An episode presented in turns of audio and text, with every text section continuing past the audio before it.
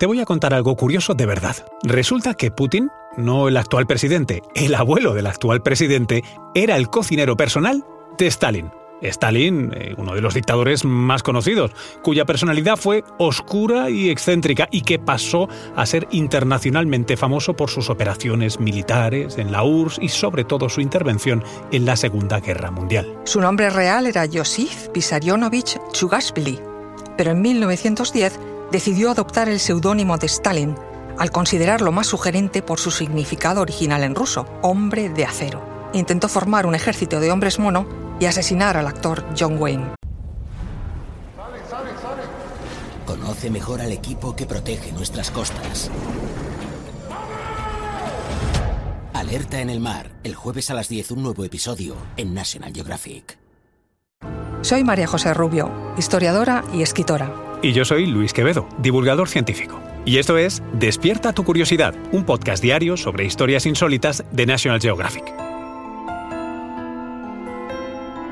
Y recuerda, más curiosidades en el canal de National Geographic y en Disney Plus. Sorprendentemente, en los primeros años tras la Revolución Rusa ya había un Putin en el palacio. En este caso era el abuelo del actual presidente de Rusia, que desempeñaba las labores de cocinero no solo para Stalin, sino también para Lenin. Se llamaba Spiridón. La casualidad quiso que Spiridón trabajase como cocinero en Gorky, la tranquila ciudad a las afueras de Moscú, donde un ya muy enfermo Vladimir Ilich Lenin pasó retirado su último año de vida. Tras la muerte de Lenin, Spiridón fue destinado a cocinar para la élite soviética. Nikita Khrushchev y también la madre de este se sentaron a su mesa porque lo emplearon como cocinero en las cenas de altos dignatarios.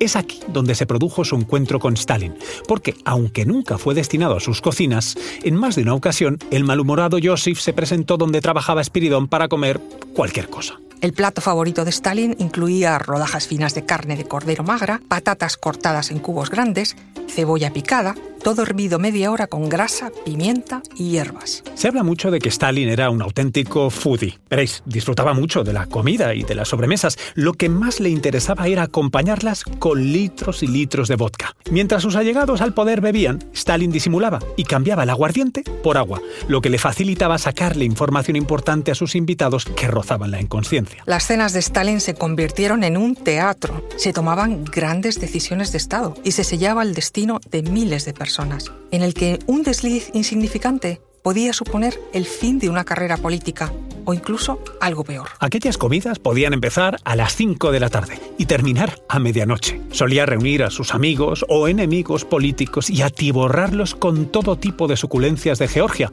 Era obligatorio comer y beber. Así es como Stalin les tumbaba. Nikita Khrushchev reveló años más tarde que tras una comida tuvo una incontinencia imparable y el mariscal Tito no pudo evitar tener que vomitar casi encima tras el atracón staliniano. En el fondo, otro tipo de tortura. En cuanto a los alimentos que Stalin disponía en la mesa, su obsesión era que fueran frescos. Todo ello se regaba con vinos de Georgia y con múltiples variedades de vodka y de coñac.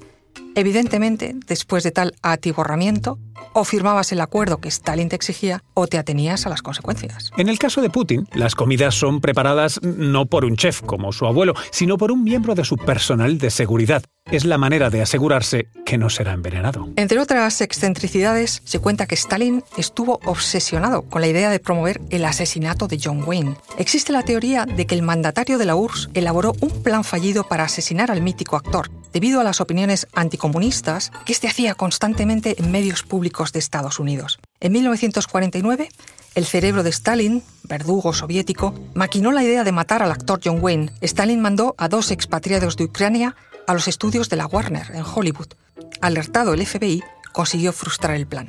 Ah, y otra más para terminar. En la década de los 20, Stalin envió a África un experto en crianza de animales para ver si éste lograba mezclar humanos con chimpancés.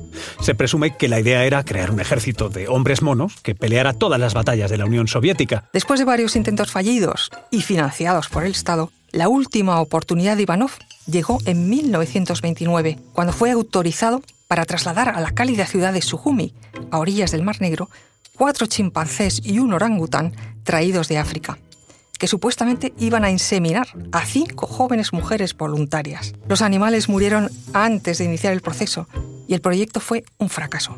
Ivanov acabó arrestado y exiliado en la estepa siberiana. Recuerda que Despierta tu curiosidad es un podcast diario sobre historias insólitas de National Geographic. Disfruta de más curiosidades en el canal de National Geographic y en Disney Plus. Ah, y no olvides suscribirte al podcast y darle al like si has disfrutado con nuestras historias.